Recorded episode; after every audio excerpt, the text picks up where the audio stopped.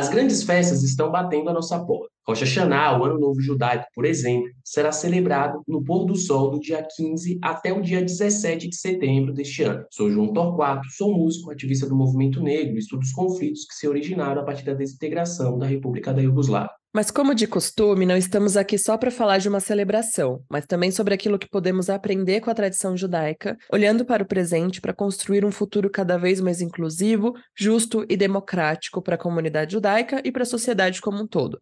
Eu sou Amanda Hatzir, estudante de psicanálise de temas relacionados à cultura judaica e à sociedade israelense, e esse é o Eu Com Isso, podcast do Instituto Brasil Israel. Para conversar com a gente sobre tudo isso e mais um pouco, hoje nós convidamos o Theo Hotz, que é historiador pela USP, hebraísta, foi professor professor de História Judaica no Colégio Peretz, em São Paulo, e coordenador do Departamento Religioso da Congregação Israelita Paulista, CIP, até 2017, quando foi para Israel completar seus estudos rabínicos. Para quem né, acompanha também o podcast Torá com Fritas, aí ele é host junto com a Angela Goldstein e sabe que ele está em Israel, então a gente está com uma convidado aqui, né, em loco para conversar com a gente também sobre tudo que tem rolado aí em Israel e nesse período de grandes festas se aproximando. Muito bem-vindo, Theo. Muito obrigada por ter aceitado conversar com a gente. Muito obrigado. Eu que agradeço o convite, Amanda, João. É sempre um prazer poder falar com o pessoal do IB. Legal, muito legal mesmo. A gente adora quando rola esses, esse crossover entre podcasts. É, bom, eu sei que a gente já falou sobre isso em alguns episódios, né? Mas queria trazer também para te ouvir, Theo, que você falasse, né, para quem está ouvindo a gente pela primeira vez, o que, que, é esse período que é conhecido, né, judaicamente, religiosamente, como Yamin Noraim, ou grandes festas, né? Esses dias se aproximam aí. Qual é a importância desses dias aí para o calendário judaico, para a vida em comunidade? É, são os dias, é, eu, eu acho esse nome é, é interessantíssimo, Yamim Noraim, Norá é alguma coisa como terrific, mas no sentido não tão bom, né? a gente fala Norá Hama Yom. Hoje está muito quente, está quente, terrivelmente quente. E são dez dias terríveis, mas é, tentaram é, traduzir isso de outras formas, dez dias temíveis, dez dias intensos, mas afinal de contas, o que, que é isso? São é, os dez dias é, mais é, importantes no sentido religioso para um judeu observante. São dias realmente, e também para os não observantes, porque muitas vezes as pessoas que não são religiosas acabam dando uma relevância a Rosh Hashanah, o Ano Novo, e ao Yom Kippur, é, de maneira muito diferente do que, do que se relacionam com outros dias é, no calendário judaico. São dias de introspecção. É, Rosh Hashanah é realmente o Ano Novo, mas a gente não comemora da forma como a gente comemora o, o, o Réveillon, né? de, de uma forma super alegre. É claro, é alegre também,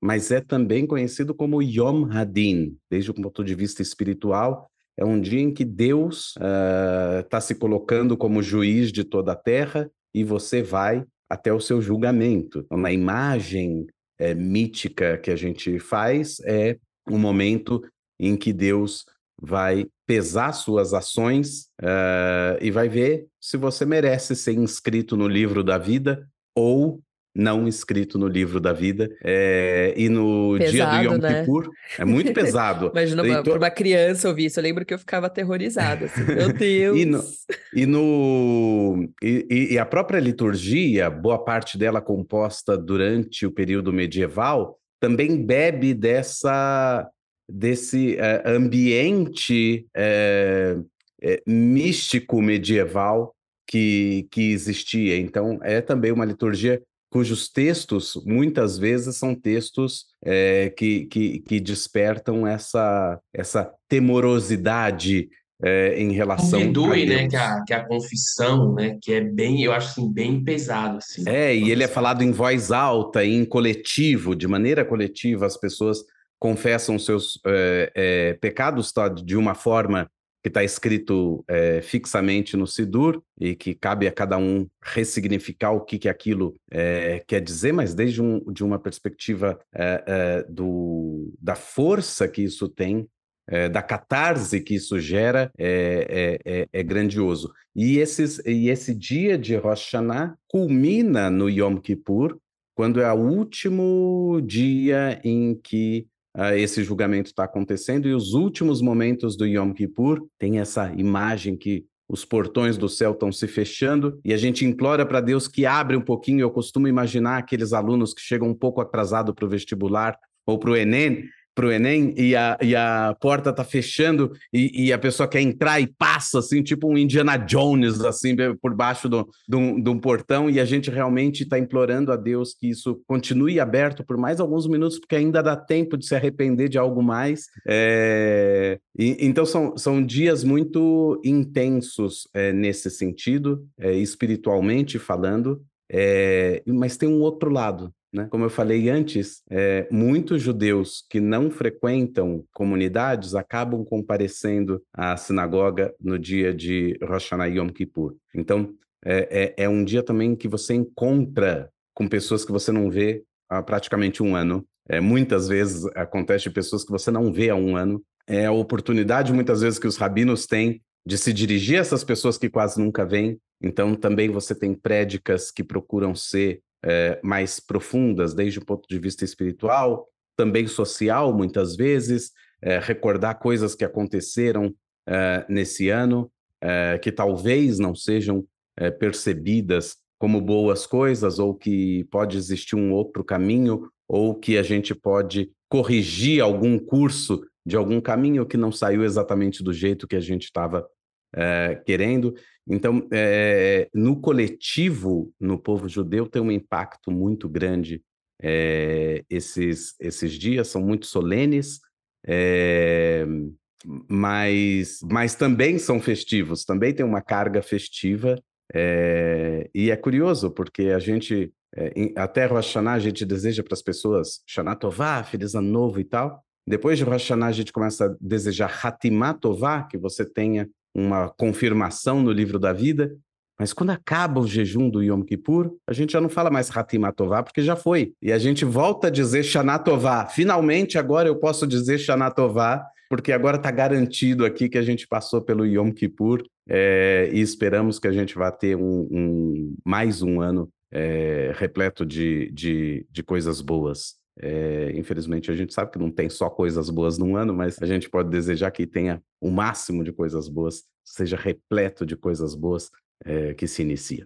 Theo, é um momento assim, eu, eu particularmente é, acho bem pesado, né? Mas eu acho que quando acaba ali é, é de fato uma sensação de, de você, sei lá, viajou ali, aqueles voos longos, você fica fora um tempão, você chega em casa, toma aquele banho assim na sua casa, que você sai é, renovado a sensação que eu tenho, assim, é, é essa, sabe? E, e aí, Theo, eu queria que você falasse um pouco, né, como esse período aí é, de Aminoraim ou, ou grandes festas é, pode abrir a possibilidade de uma reflexão é, sobre um mundo mais igualitário, né, de, de novos ciclos, enfim, e aí, principalmente nesse contexto político é, que Israel enfrenta nesse momento. Dá para fazer alguma relação? Eu imagino que sim, eu imagino que várias relações são, são possíveis. O próprio símbolo desse, desse, desses dias, que é a balança, que a gente costuma muito falar dessa essa balança que a gente pesa coisas ruins e coisas boas, mas o que, que busca a balança no final das coisas? O balanço, né? o izun, o equilíbrio das coisas. Então, é um convite também a gente pensar é, é, nos nossos extremos, né? E nas coisas que a gente é, não abre mão de jeito nenhum, cabeça dura e, e, de todo jeito, e que de repente poderíamos abrir mão um pouquinho para buscar esse equilíbrio. Ao mesmo tempo, realmente concluir quais são aquelas coisas que a gente não deve abrir mão, porque são valores que a gente não deve é, é, realmente é, largar, é, mas que de repente tem outras formas da gente insistir neles, que possam ser formas mais diplomáticas, mais equilibradas e assim por diante, para a gente conseguir trazer esse é, equilíbrio é, quando a gente fala, sobretudo, de assuntos é, é, sociais e tudo mais. Ah, sim, com certeza. Assim, eu acho que sempre que a gente pensa nas tradições judaicas, né, eu acho que a gente tem que ressignificar e olhar, né, como a gente falou aqui na abertura, para o presente também para construir esse futuro. E você, Théo, você está aí, né, em Israel. Queria que você contasse para a gente que está aqui longe como que você está percebendo, né, é, o clima para as grandes festas no meio de toda essa ebulição, né, pela qual Israel está passando? É, existe uma tensão? Houve uma pausa por causa desse momento que se aproxima? As pessoas estão ressignificando, estão fazendo, entrando no clima, mas com um olhar ainda para as questões políticas, né, pensando na fortalecer a democracia, lutar por isso. Como que você está percebendo tudo isso? É, é, o... Houve uma polarização muito grande, que, que na verdade não foi de uma hora para outra, ela vem num crescendo já há, há 10 anos ou um pouco mais em Israel. É todo um processo é, de polarização, mas que atingiu realmente níveis muito grandes. Isso não está acontecendo só em Israel, a gente sabe, está acontecendo no mundo inteiro. E a gente também tem exemplos do passado de como é, alta polarização uh, não leva necessariamente a coisas muito boas. A história judaica é cheia de exemplos nesse sentido. Né? No terceiro dia de Tishrei, o terceiro dia do ano, ou seja, o dia seguinte depois de Rosh Hashanah, a gente tem um jejum de Gedalia que justamente tem a ver com, com, com esse tipo uh, de, de, de, de visão de coisas que acontecem, de posicionamentos que são tão díspares que podem ser é, entendidos como uma traição, no caso de Guedalha, ele é assassinado por conta de certos é, posicionamentos e, e, certas alianças que ele busca fazer, e, e, e, isso é considerado uma grande desgraça sobre o povo judeu. Por isso, o jejum, é, além de ser também um preparativo aí para o jejum do Yom Kippur, ele é um meio jejum, então você já vai se acostumando um pouco uh, para esse jejum que está se aproximando mas eu acho que tem um chamado muito importante aqui. A história judaica é, é repleta uh, das tensões, a história bíblica é repleta de tensões para ajudar a gente a entender que uh, as tensões existem e, e, e não tem muita coisa que a gente pode fazer, mas que a tensão, até certo ponto, pode causar o rompimento. E é isso que a gente quer aprender com o passado, de não é, é, gerar rompimento. Então, quando a gente olha para a história judaica, em que uh, irmãos caminham para lados separados, é, no caso dos filhos de Yaakov que vendem Yosef, são atitudes extremas e que levam a, a, a situações é, realmente é, terríveis. Quando a gente vê mais para frente com a, a, a crise sucessória depois do reinado de, de Salomão, e o rompimento e a divisão do reino de Israel em dois reinos, quando a gente vê a época da diáspora, é, e sobretudo na, na no, no, de, após a destruição do segundo templo, que, que toda essa é, esse contexto da guerra judaico-romana é, é trazido pelos rabinos como não é só não foram só forças externas que entraram aqui e destruíram nosso templo. Ao contrário, os rabinos vão dizer que a culpa, por assim dizer, dessa destruição foi o próprio povo judeu, que estava dividido e que estava polarizado e que, e, e que na sua tensão não conseguiu olhar para fora e não conseguiu ver esse perigo que se aproximava e, e, e na hora que viu era tarde demais e isso levou ao, ao, ao fim da soberania judaica dois mil anos atrás, a dispersão, a grande dispersão do povo judeu é, é, pelo mundo e assim por diante. Então, é, realmente a história judaica é repleta disso, e, e nesse momento a gente vê que inúmeros rabinos, independentemente das correntes religiosas, claro, eu estou falando aqui no geral, mas a gente sabe que existem exceções nesse sentido, mas inúmeros rabinos estão falando sobre essa busca de conciliação é, entre, entre as pessoas, porque socialmente falando, isso pode ser, pode acarretar coisas muito piores é, para o futuro. E estão falando isso independente também é, dos, dos posicionamentos políticos de cada um. Né? O rabino, queira ou não, ele é uma pessoa religiosa e tudo mais, mas também é só um ser humano, é um cidadão e ele também tem suas posições políticas. Então, tem rabinos mais antenados com a direita e mais antenados com a esquerda que estão, uh, de toda forma, falando que a gente não pode deixar que essas diferenças de visões de mundo levem a esse, a esse uh, rompimento geral. Ah, as manifestações continuam e importante que continuem, mas realmente a gente nota uma, uma tônica nos discursos, um pouco mais levando para esse, esse período.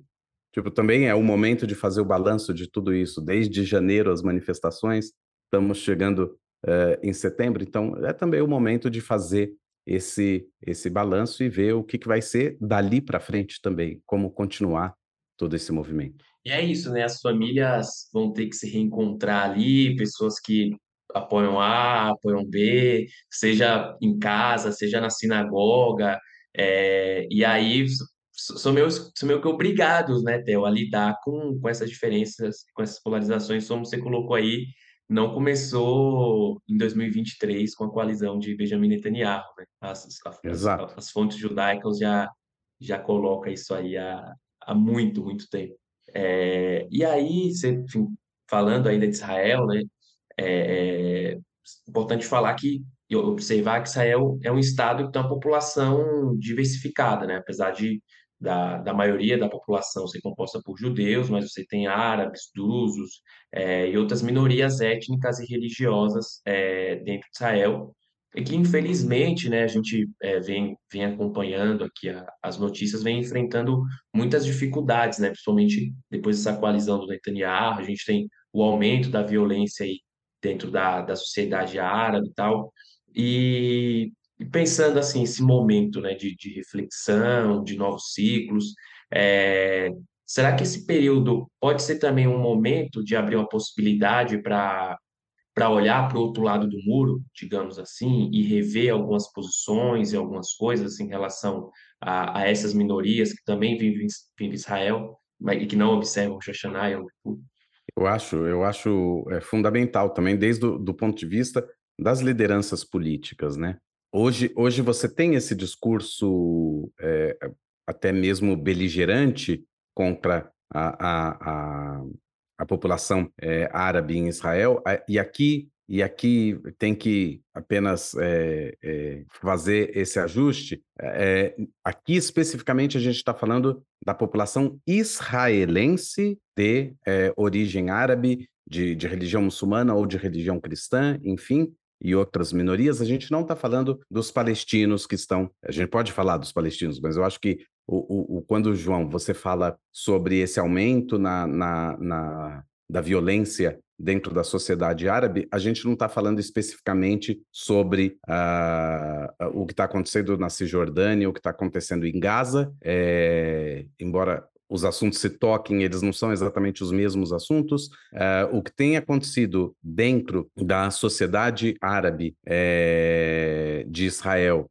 é, com esse aumento de violência é uma violência interna, inclusive, né, de grupos contra grupos. Teve um aumento enorme de crimes de honra, como se chama. É, há algumas semanas atrás, nós tivemos o, o assassinato brutal de uma garota que foi assassinada pelos irmãos é, porque estava namorando. E, e, e, e, então a gente nota como que, é, é, embora sempre tenha havido ocorrências nesse sentido, elas nunca foram nos números que estão sendo agora. Quer dizer, na metade do ano a gente chegou a um número maior do que foi o número do ano inteiro passado é, que já tinha sido maior do que outros números. Então a gente observa realmente uma escalada dessa violência interna e que ela também é fruto é, dizem alguns analistas, é, e observam alguns analistas, de, de, uma, de uma negligência também das políticas públicas com relação a esse grupo. Muita, muitas vezes, a gente está falando aqui é, não de cidades muito mistas, a gente está falando de cidades majoritariamente é, árabes, majoritariamente muçulmanos, ou, ou, até tem, tem, tem é, cidades é, majoritariamente árabes cristãs em Israel, é, ali não tem acontecido tanto, tantas essas, tanto essas tensões, mas a gente tem que observar também que muitas vezes a, a, a, polícia israelense não entrou nesse lugar para fazer o seu papel social de polícia. É, muitas vezes porque também não eram aceitos é, por parte dessa população, outras vezes porque a, a, a, atuação da polícia não era exatamente a mais é, adequada. toda a questão, a gente tem líderes muçulmanos líderes religiosos muçulmanos fantásticos que se envolveram muito, muito na questão do combate ao, ao armamento é, pesado de, dentro dessa população como forma de tentar reduzir a violência. É, infelizmente, nem sempre eles encontram eco uh, entre os seus próprios fiéis e nem sempre eles encontram parceiros do outro lado né, governamental para atuarem de maneira realmente mais efetiva é, no combate a, a, essas coisas que, que, que levam à, atitude de violência. A falta de políticas sociais, a falta de perspectiva, muitas vezes, muito, muitos, uh, uh, muitos árabes não se veem como tendo um, uma possibilidade de um futuro melhor dentro da sociedade.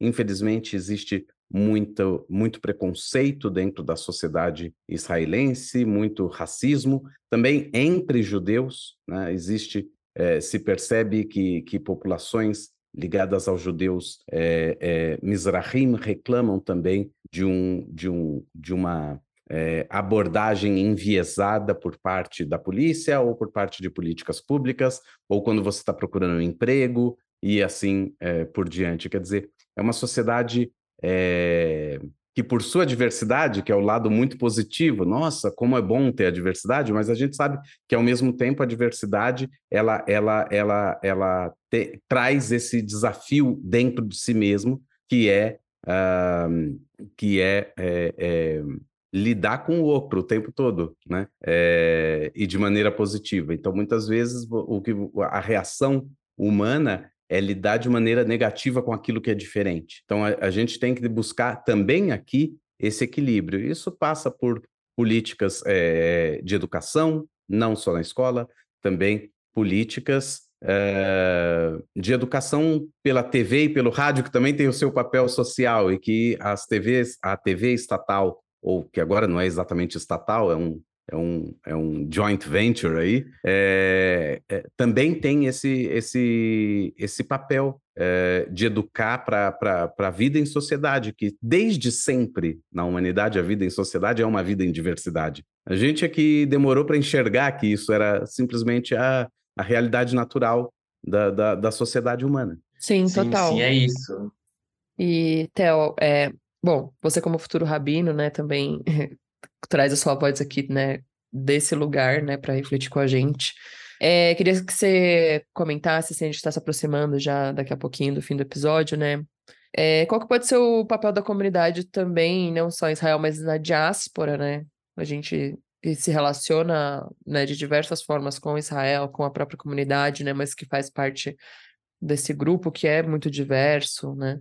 Como, qual que é o pode ser o papel né, da comunidade nesse contexto de grandes festas, mas é, para construir uma comunidade que cada vez mais abrace as diferenças, que reflita criticamente sobre a realidade do seu entorno também, não só pensar para dentro, mas para fora. Quando você fala de racismo, né, de polarização, preconceito contra minorias, ainda essa, é, é, são realidades que ainda fazem muito parte do nosso dia a dia, né? Ainda, no, acho que não só em Israel, mas aqui também no Brasil.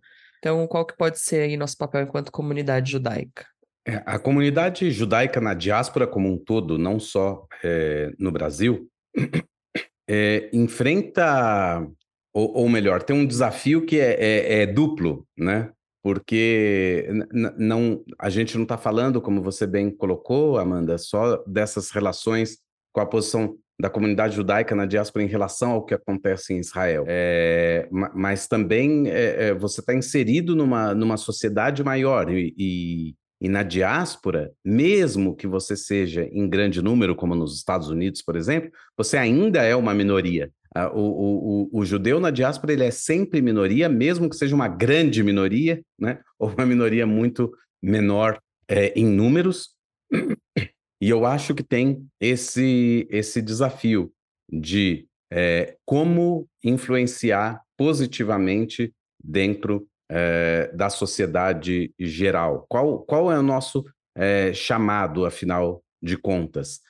Que, de um lado, existe toda a visão de que as minorias defendem as suas causas, mas isso também é uma mudança, é, é também é uma coisa que está passando por mudanças hoje. E, e, diferentes minorias vão percebendo que eles têm que abraçar também as causas uns dos outros, porque senão não vai haver força para a luta desses, desses direitos. E a comunidade judaica, ela, ela deve ter um papel ativo, é, é, seja na educação dos seus jovens, dentro das escolas ou dentro eh, das comunidades, seja em ações é, sociais, mas que não sejam apenas ações sociais paternalistas. Ah, eu sou a pessoa que vai trazer alguma ajuda ou levar alguma ajuda para tal e qual lugar, é, mas também um, uma ideia de que a mudança não precisa acontecer só lá fora, onde, onde a gente está enxergando problemas. A gente é parte do problema no, porque somos humanos e somos parte dessa sociedade. E se a gente não enxergar que dentro da gente, que dentro da gente também tem o racismo estrutural, é, e que não é só um objeto de estudo que está fora ali, que eu posso analisar, mas ele também está dentro da gente, que dentro da gente é, é também convive, é, convivem ideias é, que racionalmente, quando a gente para para analisar, a gente fala, é, não são as ideias que eu queria ter, mas elas já estão tão impregnadas e que a gente acaba é, repetindo. É parte de um esforço, assim como o esforço que a gente tem desde Rosh Chodesh Elul, 30 dias antes de é, Rosh Hashanah, que a gente começa todo um esforço espiritual de balanço e de análise do que a gente fez, que a gente quer continuar fazendo, do que a gente fez que a gente não gosta e que a gente quer abandonar, é um, é um esforço, é um, é um hábito que a gente precisa é, mudar, é um, é um pensamento que a gente precisa mudar, uma ação que a gente precisa é, mudar. Isso também deve ser a tônica durante todo o ano em relação aos assuntos, é, vamos dizer assim, mais mundanos, não só nesse campo espiritual e individual de cada um, mas também como coletivo, como comunidade, como atuar e, e como é, fazer diferente, não só repetir as mesmas ações. E, e, e de novo, aqui não tem nenhum, é, nenhum julgamento é, sobre se, se fazer é, é, ações sociais de ajuda e tudo mais, se são ruins ou boas. É óbvio que são boas também, mas que a gente não pode é, estar sempre ou apenas num lugar paternalista, assistencialista, que a gente tem que entender que a gente também pode fazer mudanças e gerar mudanças na sociedade como um todo, começando pela própria comunidade que é parte dessa sociedade como um todo. Então, esse tipo de pensamento tem que estar presente, é, esse tipo de fala é, tem que fazer parte também da comunicação é, rabínica nesse momento em que Uh, o grosso da comunidade de repente aparece na sinagoga. Então, é, quer ouvir alguma coisa e, e, e a gente não está lá só para ouvir o que está escrito é, é, na Torá, mas a gente quer ressignificar isso uh, para uma ação é, positiva, que seja realmente uma ação de tikkun, de conserto do, do mundo, de aprimoramento do mundo, que é para isso que a gente está nesse planeta, a gente acredita. A gente acredita que a gente foi colocado aqui, é, a gente, humanidade como um todo, né? É, para ser parceiro de Deus é, na criação. Quando a gente lê lá em Bereshit, quando Deus planta o jardim no Éden e ele coloca o ser humano lá, ele fala, Leshomro, é para cuidar dele e para e, e para é, é, tratar dele. Ou seja, existia algo que estava meio que ou incompleto ou não terminado naquele jardim e que precisava da ação é, do ser humano. E após a saída do ser humano desse, desse paraíso edênico, que as, a, a, gente chama de é, é, expulsão do, do, do, paraíso, porque esse é o termo em hebraico e que aparece é, na Torá, mas tem uma coisa muito curiosa. Quando você expulsa alguém, digamos, da sua casa, hum, que esperemos que não precise acontecer, mas quando alguém expulsa alguém, ou o professor expulsa alguém da sala de aula, ele fica no seu espaço da sala de aula. E o que acontece no Gênesis não é isso. Deus, ele expulsa o ser humano, mas ele também sai, porque depois ele encontra com todo mundo lá fora. E ele tranca esse paraíso, nem ele mesmo entra nesse paraíso do Éden. Esse paraíso é um lugar perdido, ou que talvez a gente espere retornar algum dia, mas é assim: não é só uma expulsão, Deus sai junto para continuar, porque ele entende, existe um problema e eu preciso atuar também junto com eles para que esse problema a gente consiga é, resolver ou ir aprimorando, mesmo que leve gerações e gerações e gerações. Mas a gente não pode simplesmente abrir mão de não fazer nada simplesmente porque acha que ah, não vai mudar, ou ai, quem sou eu? Eu sou pequeno. Não, é, é, eu dizia uma frase é, é, que eu ouvi de um professor no, na época ainda do colegial, ele falava assim: é, a gente fica falando tanto, uma andorinha só não faz verão, uma andorinha só não faz verão, e de repente são 300 milhões de andorinhas falando, uma andorinha só não faz verão, e estão perdendo a oportunidade de fazer um verão maravilhoso juntos. Né? Eu acho que tem que ter esse esse, essa, essa percepção de que a sua ação é altamente necessária é, e não importa se é uma ação pequena ou grande, e não importa quais as suas possibilidades. Dentro das suas possibilidades, toda ação sua, dentro da sociedade, dentro da comunidade, ela é capaz é, de gerar é, mudança, aprimoramento, melhora e, e, e, e, e, e, gera, e, e incentivar que a gente caminhe em direção a esse estado ideal das coisas, que talvez seja o paraíso, que talvez seja o tal do Gan Eden que a gente perdeu de alguma forma. Nossa, é muito, muito boa, assim, eu tô tendo vários insights, assim, essa mensagem é... Demais.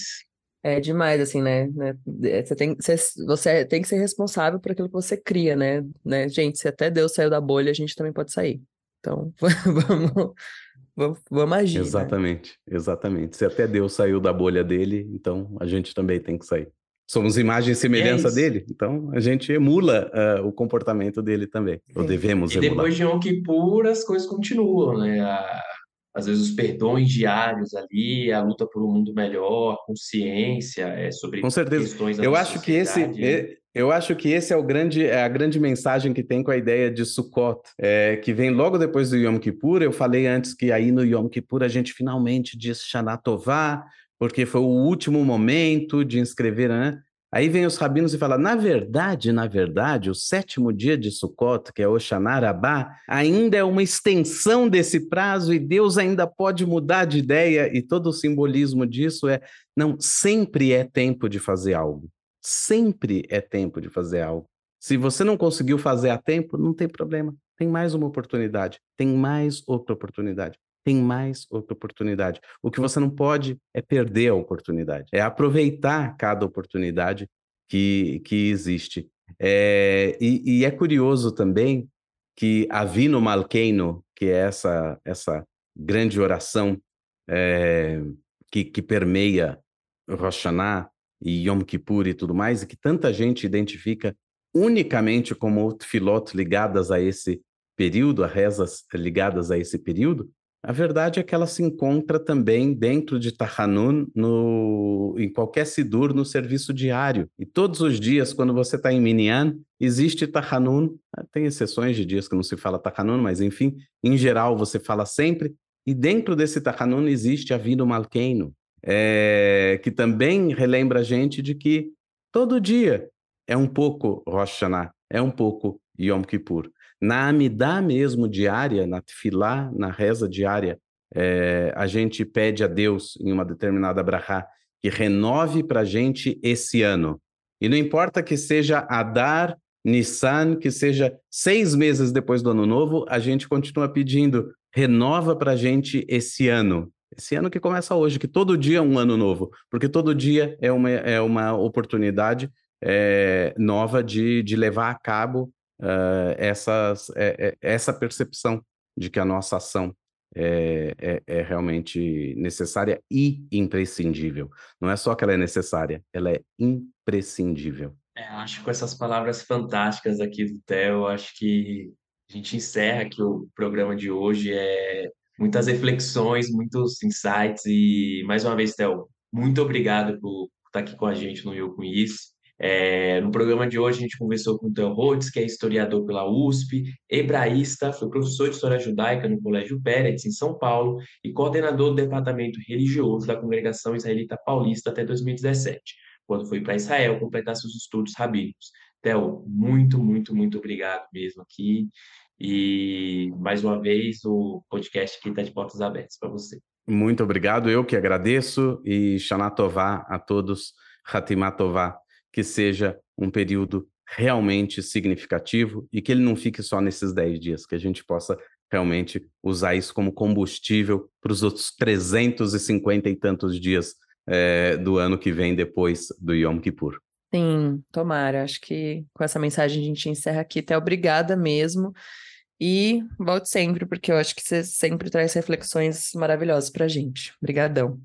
Obrigado e até a próxima. É. E se você quiser mandar para quem está ouvindo uma mensagem para a gente, é só escrever para o eu com isso, arroba institutobrasilisrael.org. O eu com isso está em diversas plataformas de áudio, como Spotify, Orelo, Apple Podcast, Google Podcasts e também no canal do YouTube do Instituto Brasil Israel. Não esquece também de seguir o IB nas redes sociais e até quarta-feira que vem.